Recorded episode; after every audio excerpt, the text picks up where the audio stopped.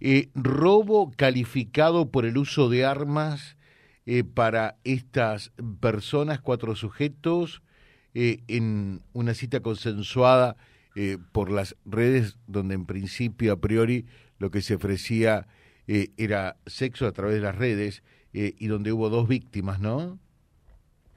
Claro, este, tal cual usted lo relata, eran dos masculinos que en concreto concertan una cita a través de la- una red social muy conocida y cuando llegan al lugar no se encuentran con dicha femenina, sino que este, los cruza intempestivamente un vehículo del cual descienden eh, varios masculinos y uno de ellos, una persona por, eh, reconocida, este, que está prófuga en, esto, en estos momentos porque no lo podemos este, hallar, ya se hicieron dos allanamientos y está la orden de detención librada, la cual este, a punta de pistola les exige la entrega del dinero, mientras los este, un masculino que conducía y los otros este, también participaban activamente eh, sustrayendo los elementos que a la postre fueron los que le terminaron quitando la- a las víctimas.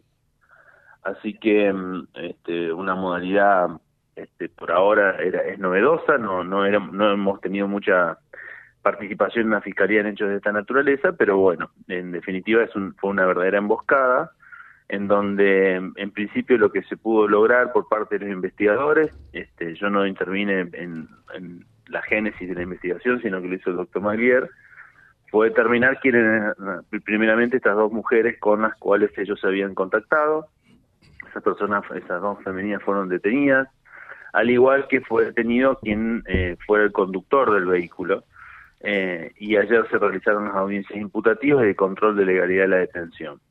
Resta, por supuesto, eh, y la, la Agencia de Investigación Criminal está abocada a, ello, a encontrar, por supuesto, el autor, en quien entendemos que es el autor intelectual de todo, que es eh, quien hasta ahora no hemos podido detener, y este, está trabajando personal de investigación también en la identificación de otros dos masculinos, este, que, bueno, tenemos material o tenemos evidencia, no, no voy a revelar cuál es, en la cual en definitiva eh, nos permitiría avanzar en la identificación de los mismos.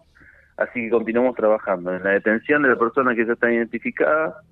Vuelvo a reiterar que fueron ya dos allanamientos y bueno, teníamos otro dato y seguimos buscándolo.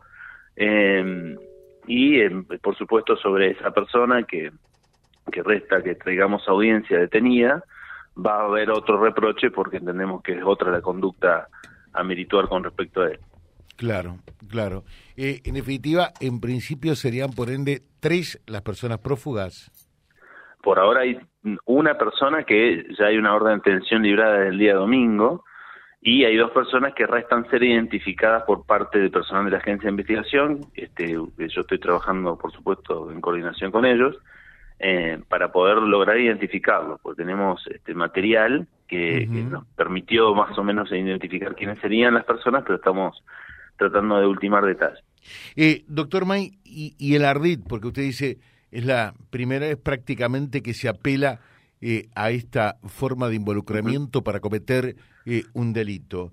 Son citas eh, sexuales a través eh, de las redes, se accede. Claro, era, eh, tenemos la fortaleza en nuestra región que gran parte de los delitos que se cometen eh, son entre personas conocidas. Y aquí, quienes participaron en el hecho, este, las dos, por ejemplo, las dos femeninas ya eran personas que ya habían tenido encuentros con estos masculinos, este, y el autor eh, del, del delito que tenía portado el arma de fuego era una persona cual- a la cual también ya conocían eh, las víctimas. Todo esto permite el avance de la investigación.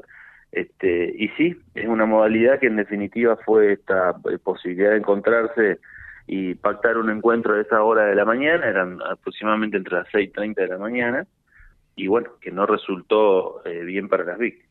Mm. Eh, ¿Y las mujeres estaban, fueron al lugar de los hechos o directamente no? No, las mujeres no estaban. No estaban. Cuando termina, claro, cuando terminan de consumarse el hecho, eh, según lo que pudimos averiguar, este, los, las femeninas suben al vehículo que huye del lugar, que en definitiva vehículo que había participado también en, en- o que fue identificado por las víctimas que, que eran en el que se movilizaban los, los imputados. Eh, reiteramos la carátula por el momento de las actuaciones y cuál sería eh, la, la condena eh, que les cabe o les cabería a los responsables de este delito?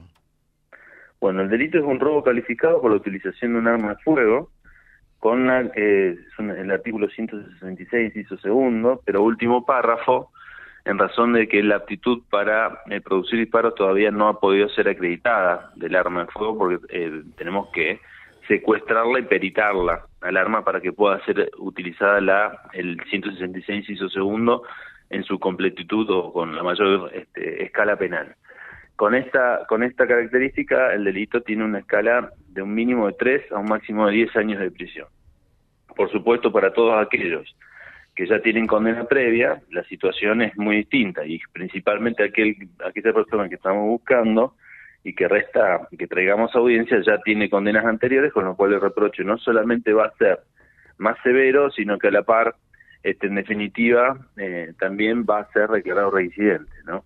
con lo cual no va a poder gozar de ningún beneficio de la ley de ejecución penal. Allí la pregunta, eh, Jamaica Cardoso, ¿ya tiene sentencia firme? Ah, eh, la, persona que usted refiere es una persona que ya tiene condenas anteriores. Firmes. Por parte de la justicia provincial. Y entiendo que también de la justicia federal. Pero tienes eh, ya sentencias firmes. Sí, sí, sí. Sí.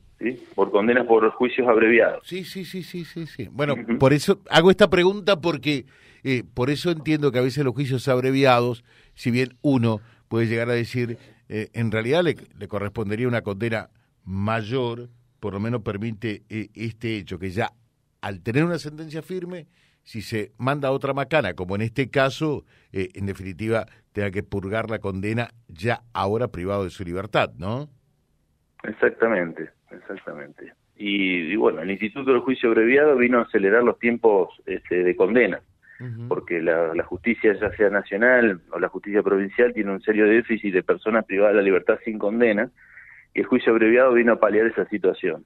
Y no siempre, esto me permito un, pequeño disenso, no siempre el juicio abreviado este, implica una condena inferior para el imputado, porque tampoco es que la garantía de que si vas a juicio con un determinado caso, el tribunal termine fallando por una pena superior, ¿no? Así que son todas las variables que a veces se presentan en un caso y todas son ponderadas tanto por este, la víctima y el fiscal como también por el imputado y su defensa. ¿no? Perfecto. Le dejo un saludo, que tenga un buen día. Igualmente. Gracias.